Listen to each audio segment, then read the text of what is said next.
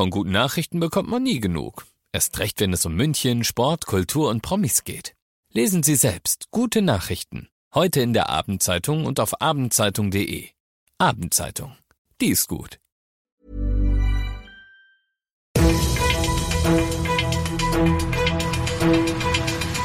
95 5 Charivari, das München Briefing, Münchens erster Nachrichtenpodcast. Mit Christoph Kreis und diesen Themen. Rassistischer Angriff auf eine Familie in Leim und bei der Stadt München laufen schon die Planungen für eine 2G-Wiesen. Schön, dass du bei dieser neuen Ausgabe wieder reinhörst. Ich erzähle dir in diesem Nachrichtenpodcast, der jeden Tag innerhalb von fünf Minuten alles, was München heute so bewegt hat. Das gibt's dann jederzeit und überall, wo es deine liebsten Podcasts gibt und immer um 17 und 18 Uhr im Radio. Gegen 16 Uhr eskaliert die Situation am Bahnsteig. Die Münchner Bundespolizei hat, wie sie heute mitteilt, gestern nach Leim ausrücken müssen.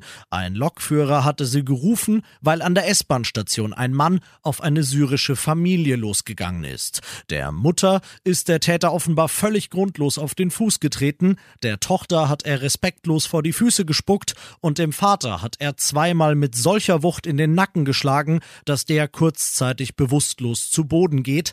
Alle drei hatte der Mann zudem außerdem vorher wegen ihrer Religion und ihrer Herkunft übel beschimpft. So viel konnten Zeugen der Polizei sagen. Wer der Mann war, leider nicht. Denn er ist abgehauen, bevor die Beamten überhaupt da waren und auch bei der sofort eingeleiteten Fahndung haben sie den Rassisten nicht mehr erwischt. Wenn du etwas gesehen und den Typ im Optimalfall erkannt hast, dann melde dich bitte bei der Bundespolizei. Die Nummer und alle Infos nochmal zum Nachlesen gibt's auf charivari.de. team.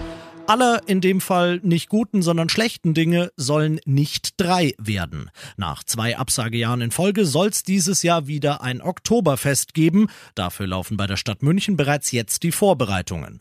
Oberbürgermeister Reiter sagt im Neujahrsgespräch mit der AZ, dass die Überlegungen Richtung 2G-Wiesen gehen. Man bereite sich auf dieses Szenario vor, denn für Reiter ist klar, dass es, weil sich die Pandemielage bis dahin wohl kaum vollends entspannt haben dürfte, irgendeine Form der Einlassung Einlasskontrolle geben muss. Deshalb eben nur Geimpfte und Genesene, für die Ordner dann womöglich an entsprechenden Bändchen zu erkennen, die nach entsprechender Ausweis- und Impfzertifikatskontrolle ausgegeben werden. Geplanter Wiesenstart ist im September. Bis zu einer endgültigen Entscheidung, ob und wenn ja, wie sie wieder stattfindet, wird es laut Reiter noch vier, fünf Monate dauern. Klar ist für ihn aber, wenn Wiesen, dann richtig. Das heißt, ohne großartig Abstände in den Zelten und so weiter, wie früher eben. Und ich sag's euch ehrlich, ich drück einfach jetzt schon mal Däumchen. Du bist mittendrin im München-Briefing und nach den München-Themen schauen wir noch auf das wichtigste Thema aus Deutschland heute und das ist die Empörung von Umweltschützern und Politikern. Die EU-Kommission plant, dass Investitionen in Atomkraftwerke künftig unter bestimmten Bedingungen als klimafreundlich eingestuft werden könnten und damit dann auch mit EU-Geldern subventioniert werden könnten.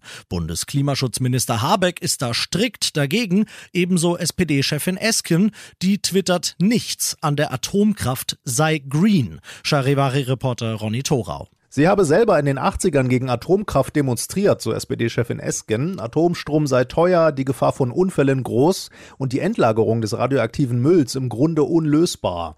Und eine Subvention, wie jetzt in der EU angedacht, schädige den Markt für erneuerbare Energien. So vehement die Kritik der SPD-Chefin auch ist, für die Opposition ist der EU-Vorschlag auch eine Niederlage von SPD-Bundeskanzler Scholz. Von der CSU heißt es, Scholz habe sich dagegen Frankreichs Präsident Macron nicht durchgesetzt und damit seine erste Bewegung Bewährungsprobe in Brüssel gehörig verpatzt. Und das noch zum Schluss.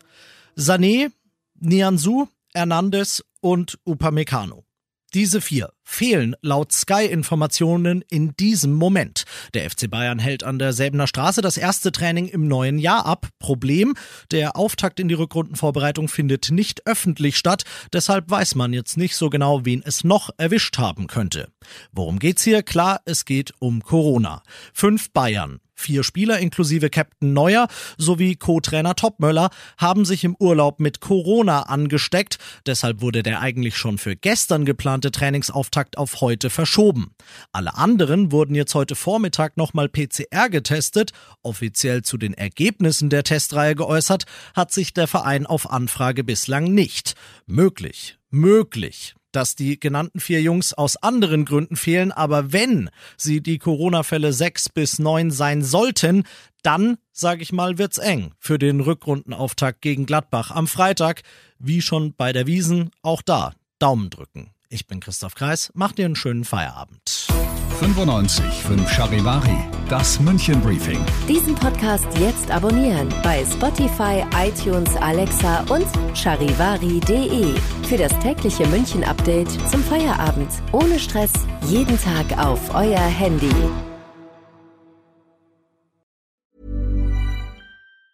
Hey, it's Danny Pellegrino from Everything Iconic. Ready to upgrade your style game without blowing your budget? Check out Quince. They've got all the good stuff shirts and polos, activewear, and fine leather goods, all at 50 to 80% less than other high end brands. And the best part? They're all about safe, ethical, and responsible manufacturing. Get that luxury vibe without the luxury price tag. Hit up quince.com slash upgrade for free shipping and 365 day returns on your next order. That's quince.com slash upgrade.